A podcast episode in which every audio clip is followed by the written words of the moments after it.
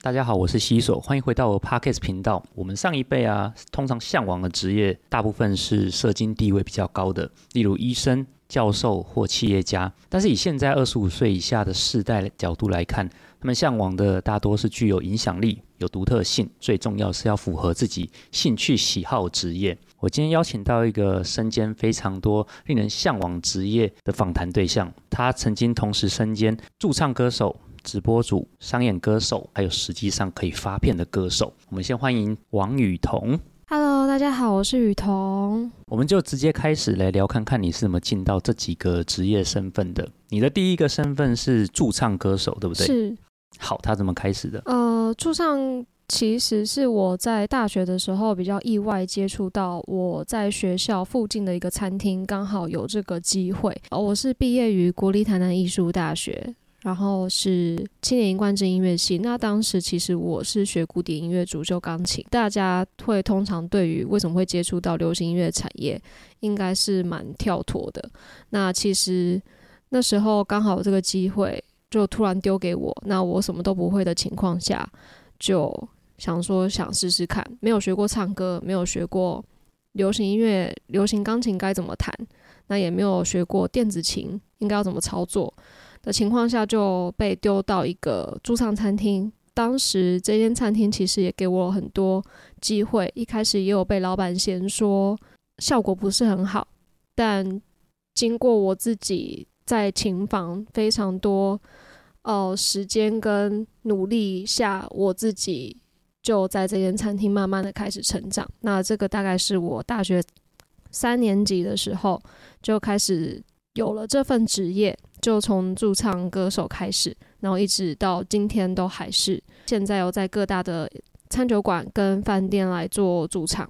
对，你还记得你第一场驻唱当时的状况是什么样子吗？会不会很紧张？一定会很紧张，因为其实我大概只练了一两天，我就被丢上场。当时的情况就是被先说效果不是很好，因为整个舞台、整个表演的。方式还有整个呃表演的经验，其实我都没有，就是从等于从零开始，就是一个完完全全的路人跟素人，对的情况下，就要变成一个驻唱歌手的身份。现在因为自媒体的发达，所以其实大家都很擅长面对镜头，或者是很擅长在表演上。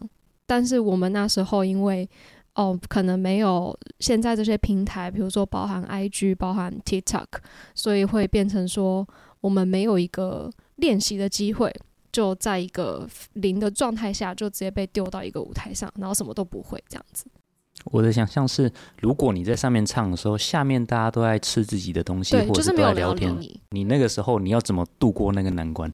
就只能好好的把歌唱完，但是。就是因为把歌唱完之后，歌跟歌曲中间会非常的尴尬，对，你要讲话，要讲话，那跟客人互动聊天吗？这个的话就很进阶了，因为一开始一定不知道怎么去互动，也不知道怎么去聊天，所以一开始就会变成说歌跟歌唱完中间你根本不知道干嘛，所以就被老板娘骂说就是哦，接效果就。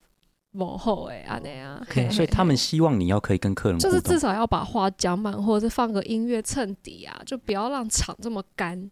对他就是很干，干在那里。对对对，大概是这样。来听唱歌的人，或者在那边吃饭的人，大部分是年龄层是几岁？我我的学校是在一个好山好水好无聊的的一个地方，来听的年龄层其实基本上都是第一个是男生，然后第二个就是要么就是去。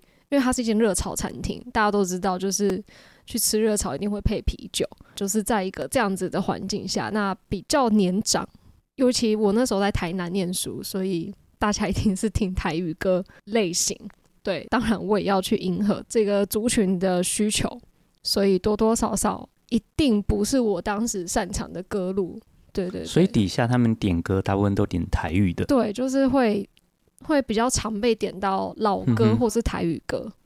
那你有发生什么？比如说对方点歌，然后但是你不会唱，但他又坚持你要唱的状况吗？一定有。然后一就会有时候也会遇到比较不尊重的客人，就会说：“啊，那你弄北要求。”但是我们只能笑笑的去应付，然后心里就会想说：“可是我们又不是点歌机。”就是没有办法随点随唱这样子。他不会因为你看起来可爱可爱，然后是个女生，所以就啊算了，你想唱什么就唱什么这样。也会有这种很天使的客人，一定有。但是因为那边会有酒精饮料嘛，所以一定会有遇到也是很闹的客人。这一定比较麻烦。对对对对对对对。你有发生过任何让你觉得很害怕或者是很尴尬的场面吗？在驻唱的时候，会遇到客人直接站到舞台上抢麦克风唱，然后也会一直贴着我说要跟我要电话。这时候，我觉得驻唱餐厅的老板就很重要，那服务生也很重要。他们会不会去帮助唱歌手化解这个尴尬的场景？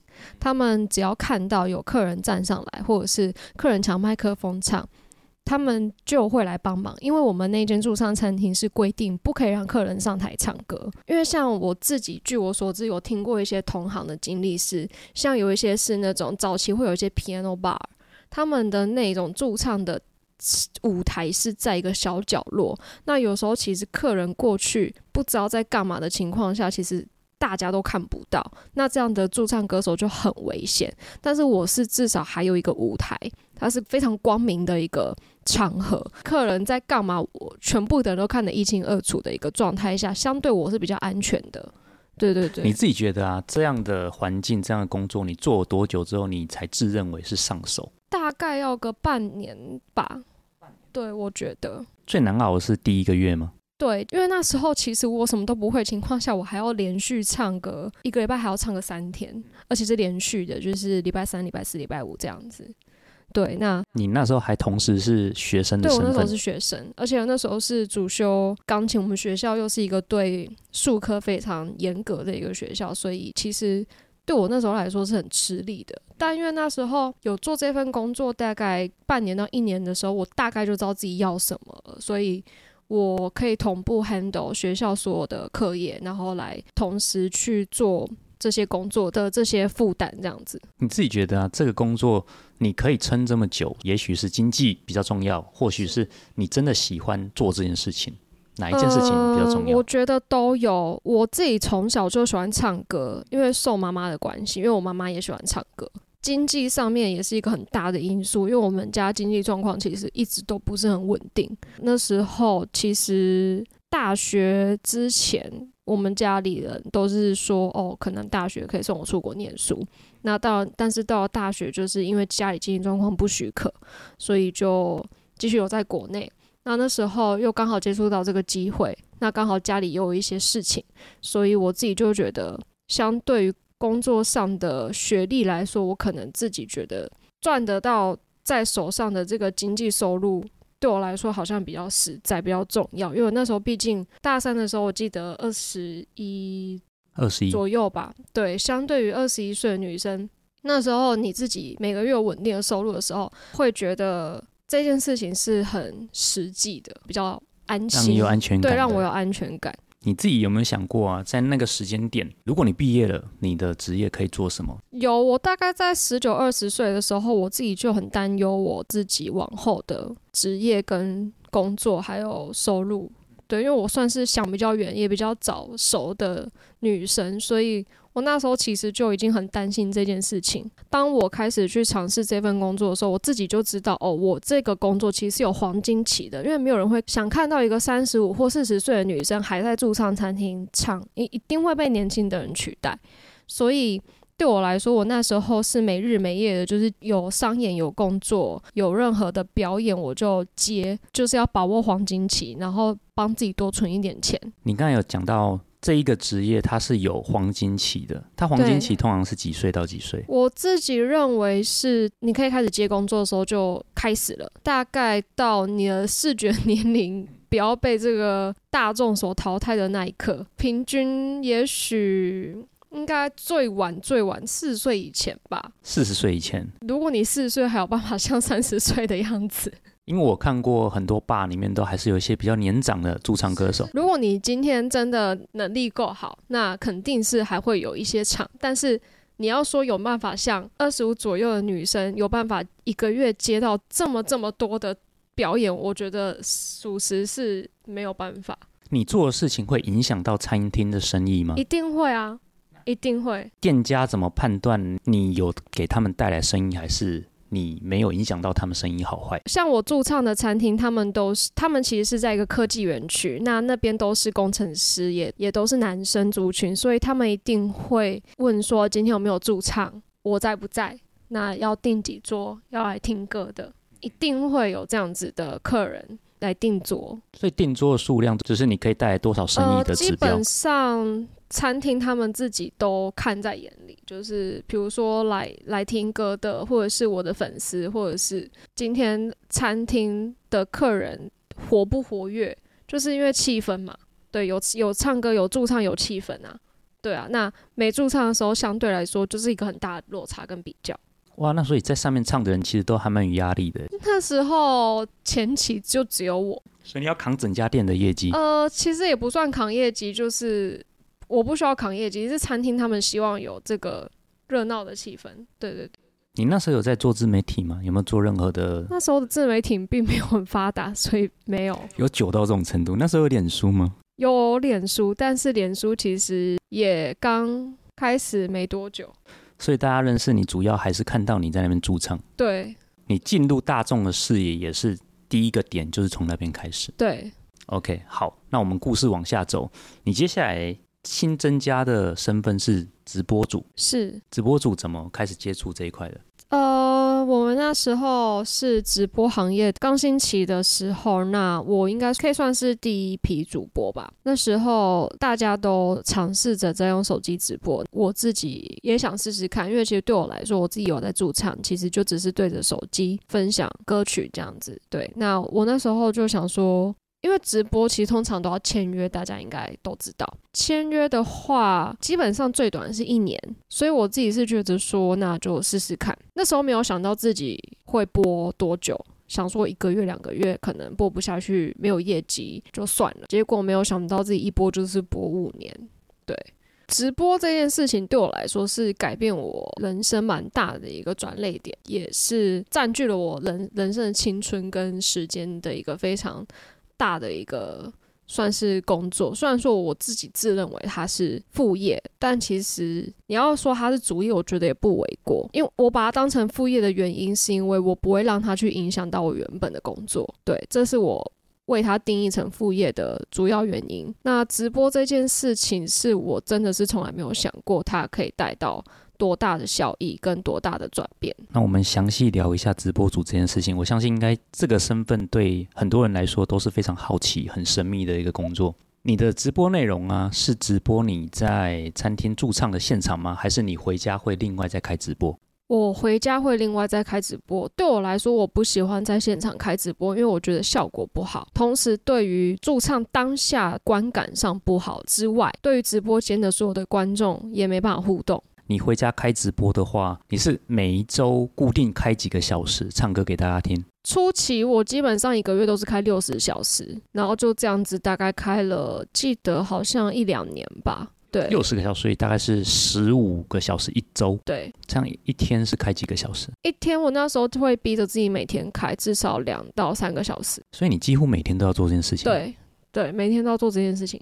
是因为经济压力，还是你真的喜欢这件事情？强迫症吧，这个很可怕哎。我觉得每天都要做这件事两三个小时，因为我觉得没有开粉丝就会流失。哦，你很明显有看到这件事情吗？没有，我只是对自己的强迫症，对，就是会有不安感。签约的时候有没有规定你说一个月要直播多少？一定有，但是大概就是可能十五天，然后可能二十到三十个小时。那后面都是我们那时候就是最有效的时数就是六十个小。小时，你有开到六十个小时，你就是可以拿六十个小时的时薪，这样子，所以那时候我才会都至少开满，对，一定开满，就算你你你没有开满，你你你就没拿到那些时薪嘛，对啊，所以我那时候就逼自己都开满，甚至有时候会拼活动的时候吧，可能会开超过。直播间算不算是你的第一个自己的平台？算是吧，就是算是一个自己在经营的平台，没有错。你觉得怎么聚集这么多人在那边看你唱歌？每天要固定开播。对，每天固定开播真的是非常有效跟实际的一个事情，因为大家会习惯每天去看你的直播。你最高纪录记得同一个时段最多观看人数是多少？这个没有办法知道，我们平台没有实际人数。是哪一个平台？哦，我之前是在浪 life。一直都是吗？这五年？这五年，对。OK，那你要怎么知道说你在当下是不是人真的非常多，或者是人非常少，你都没有直播间的留言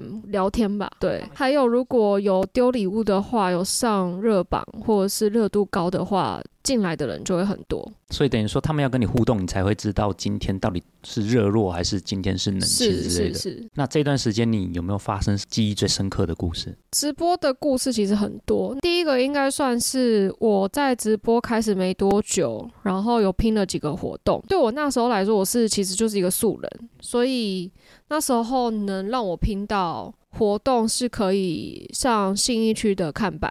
然后当 RO 有手游游戏的代言人，对我来说这个成就，那时候对我来说是一个非常大的惊喜。我有一次看电影时有看到你哦，很大一个头在上面，对，算天桥上面。是是是，就是那时候新义的那个微秀，整个是被浪爆下来的，大概为期应该有一两周吧。对，这个是其中一个，还有再来就是我因为直播这件事情开始想把我自己的创作音乐歌曲重新想要让大家听到，我就开始重新把自己的歌把它完整的写出来。你的意思说，在这段时间里面，你不只是唱别人的歌，你也开始有自己有创作？对，因为其实我本来就有自己在写歌，虽然说数量那时候其实并不多。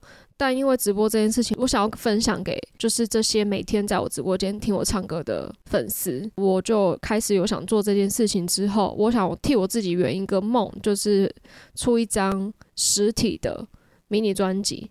当时并不像现在，应该是说，我觉得这个世界变化跟转变非常快。那当时我觉得对于我来说，出实体还是一个圆梦的一个心态。对，但是现在当然更不用。就是不用讲，现在就是基本上出实体，没有人会管你，没有就没有人会理你。我觉得现在出实体的人在浪费钱啦。OK，好，我们先回到刚刚那个故事。你记得你第一次公开发表你自己的创作的时候，你唱完那个当下，有没有任何让你觉得跟平常不一样的时候？我觉得唱自己的歌都是一个成就感，不管这首歌受不受大家喜欢，好不好听，但是你把它完成了，你把它唱给大家听。对于我自己来说，就是一个自我满足感吧。你公开发表的第一首歌叫什么名字？亲亲你。然后，但这首歌并没有发行。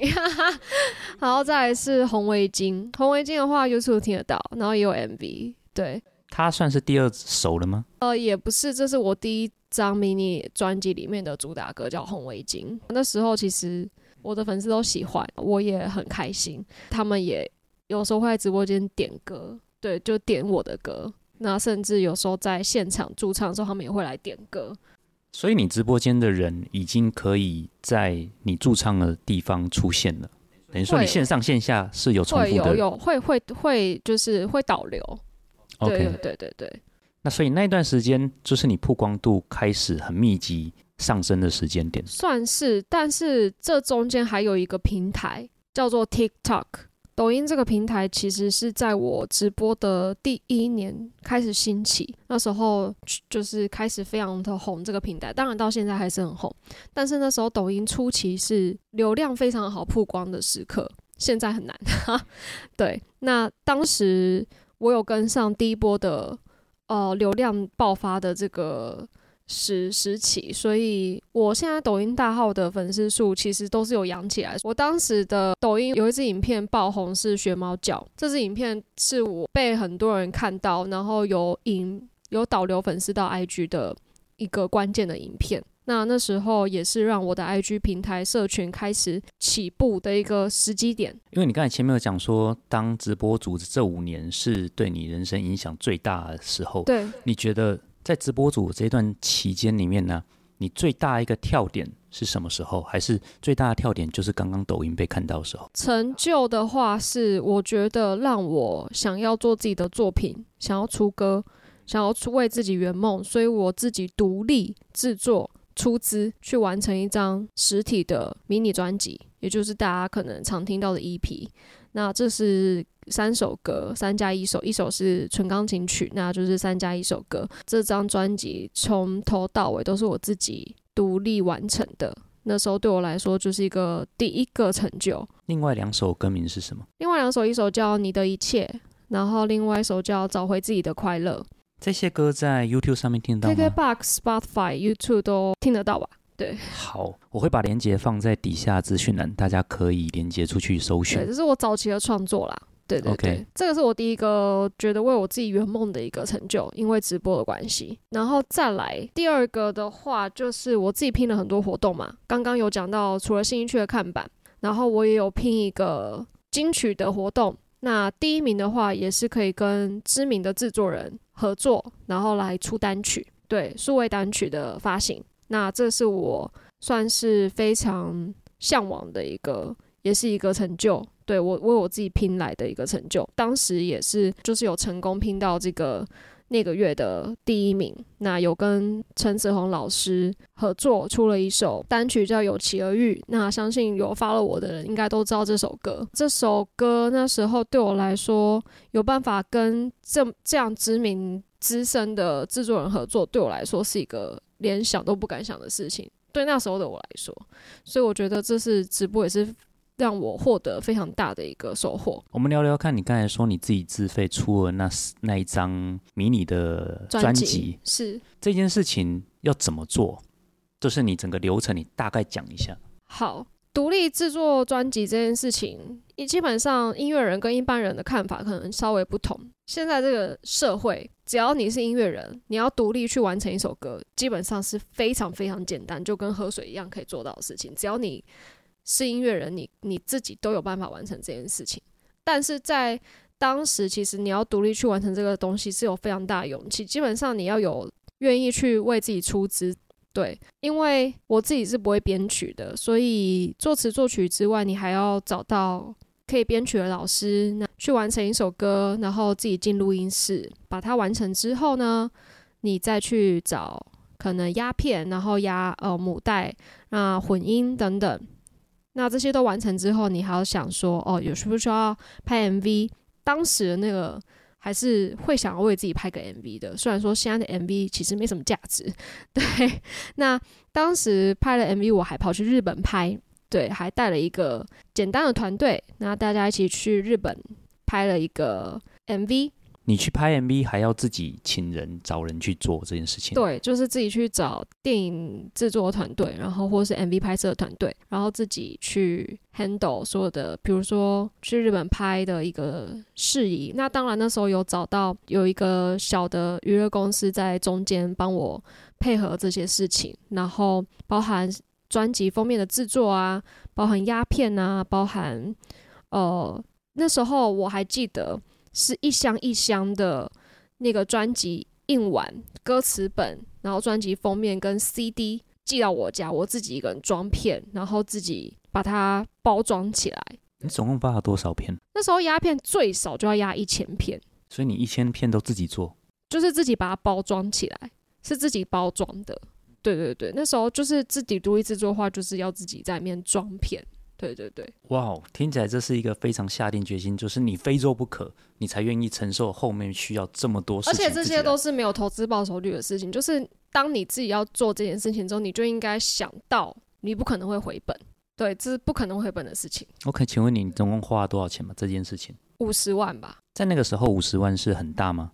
对我来说，那时候我在直播上直播的收益，我把它存下来，然后我来做圆梦这件事情。OK，所以不至于出完它会造成经济压力嘛？因为你直播那边是可以 cover 的。我从直播那边存到我的圆梦资金。那你觉得发完之后呢，跟你想象的一不一样？我觉得人生都需要履历，它只是我履历的一部分。你不能因为你做了这件事情，对你人生可能会希望它为你改变些什么，然后而决定要不要去做。应该是说做完了，至少它在你的履历上增添了一笔。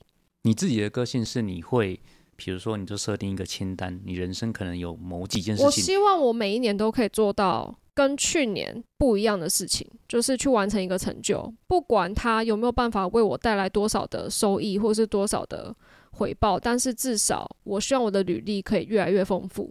对，这是我自己为我自己的人生上需要、想要、想要去完成的事情。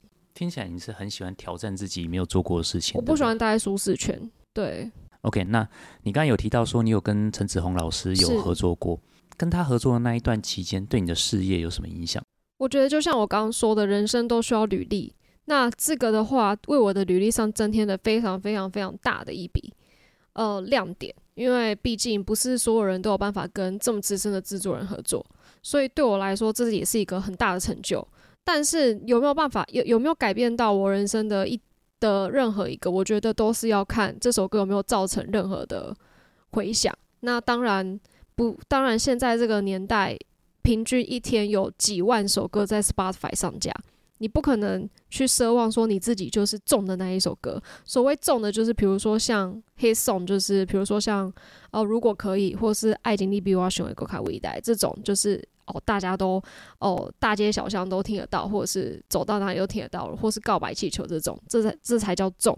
你不可能去奢望说你自己出的歌就有办法中。每个歌手都梦想，都希望自己出的歌会中。那当然，我们出的这首歌就是没有中，所以只能就是朝下一步迈进。但不代表说我会止步于此，我当然还是会继续往前进。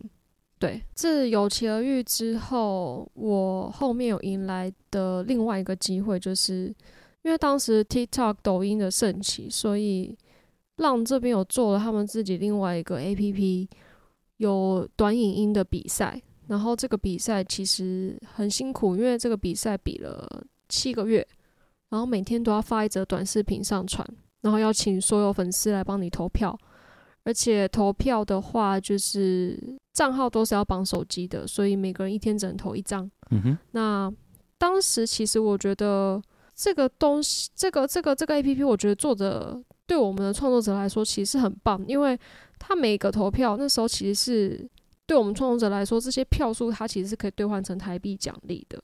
对，那那时候因为这个 A P P，其实我也有一些奖金。对，那比了这个比赛，虽然比了七个月，但是第一名他是有一百万的奖金，还可以出一首单曲。那当时的制作人一样，同样是子红老师。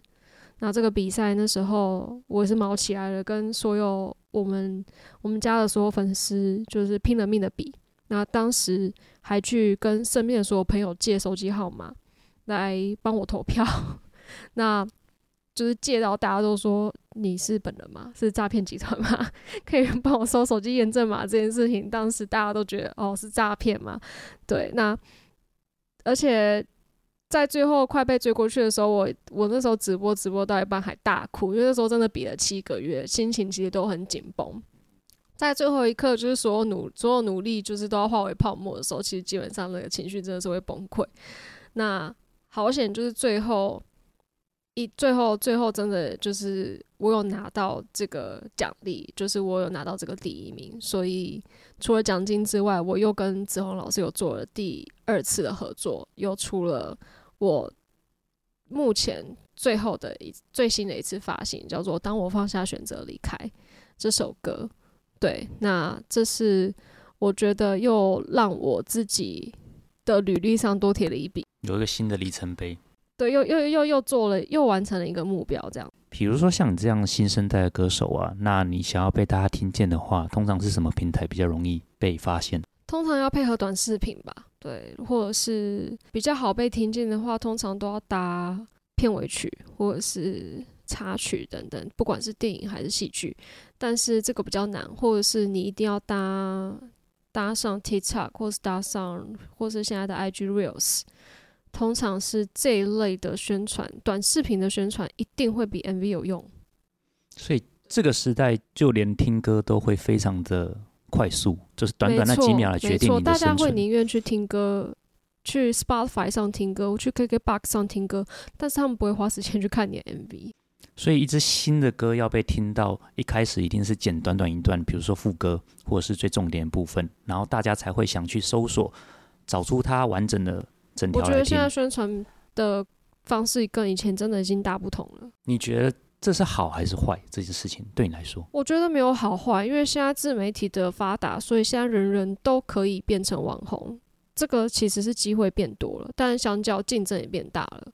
好，那我们时间轴继续往前走。好，你添加下一个新的身份是什么？我自己刚刚有说到，我从驻唱开始，其实我自己同步还有在跑各种的商演，包含婚礼、春酒尾牙、餐会，或是开幕。所谓的开幕，就比如说像饮料店开幕啊，或者是可能公司开幕啊，或者是店家开幕这些，我都自己有在跑。这就是统称商演的表演。那我自己因为会自弹自唱，所以我通常是接 keyboard 跟歌手。那偶尔、偶尔、偶尔，现在有一些场合会接到主持这样子。开幕你也是在现场自弹自唱？对，因为他们有时候开幕会需要表演。你是一个人做这件事情，还是有一个团队？通常接案会自己接，但是如果他会需要我配合主持人或是配合乐手的话，我们都是有常搭配的老师，我们可以去安排，包含音响这样子。所以听起来，他是这是一个。就是在这个圈子里面，有一群人专门在做商演这件事情。对，没错。也许你的专长是主持，也许你的专长是。对对对。然后大家只要有需要，我们就都可以互相合在一起，互相合作。对。OK，好。你下一个最新的身份是歌手吗？是。那你目前正在做的是什么事情？目前的话，我去年有开一场个人演唱会，然后今年准备要在。六月或七月的时候，就是年今年中间的时候来发我的单曲。这个的话是目前最新的一个规划。发这张单曲的同时，我应该会办一个小型的音乐会。那目前的话，应该也会在 TikTok 上面开始直播，因为要开始重新把大家就是凝聚起来，经营粉丝。对你除了平常在发表这些新专辑以外，你最主要有在经营的自媒体平台是什么？主要是 IG、FB，然后现在会开始，因为我的大号 TikTok 就是 TikTok 原本的账号，其实刚刚有跟大家说，因因为。有一段时间没有经营，其实流量已经有被限制。那这个账号其实基本上已经死掉，所以我现在有想要重新开一个账号，重新出发，然后也重新开始做直播。你会觉得经营这么久一个账号，然后就很可惜啊，因为所以所以所以做一件事情中间真的不能断掉，这是我非常惨痛的教训。对，因为我中间真的因为。我同时要做直播，同时要做商演，太忙。这个账号中间放掉了之后，它再也起不来了。但唯一值得庆幸的就是你同时经营好几个平台，所以这一个结束了，但你至少还有其他可以继续。但是我那个账号粉丝有二十几万，我相信你会有下一个 非常的惨痛，非常的可惜，更惊人的记录会出现的。希望，希望。你对于你的未来，你有什么想法或期待？你希望你最终达到什么样的状态？你的职业？我一直在尝试做自己觉得不可能的事情。当我自己完成了，我就会想下一件事情我要做什么。所以我一直在为我的人生努力的往前走，往上爬。我不知道自己可以走到哪里，但是我只知道要继续走，才可以看到不同的世界。目前为止，你做每一件事情都跟唱歌有关。那你接下来你也会继续跟唱歌有关的事情吗？我觉得这个时代只做一件事情已经没有办法让大家看到。我觉得只做音乐市场太狭隘，所以我觉得有什么机会都要多尝试。只要有任何有机会，我是可以我做到区块，我都不会放弃这个机会，我都会去试试看。好，最后一个问题，你有没有任何可以给未来也想要当歌手，或是跟您同样经验的人，是任何的建议？我觉得现在这个自媒体非常发达、快速，一而且时代时代变化很快的这个时代，大家只要有这个梦想，就是只要人人人有一只手机，或是有这些音乐的技术功能，我觉得你只要有想法、有创意，都一定可以，都一定很容易，或者是有机会被看见。所以只要开始去做这件事情，都有机会被看见，所以不要害怕。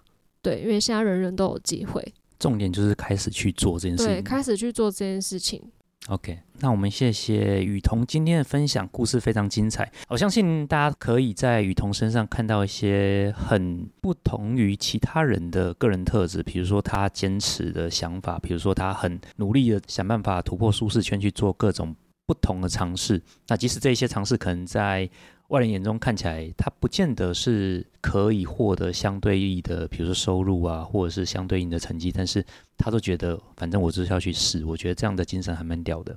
希望雨桐故事可以给大家不一样的启发。今天节目就到这喽，我们谢谢今天雨桐来，谢谢大家，拜拜。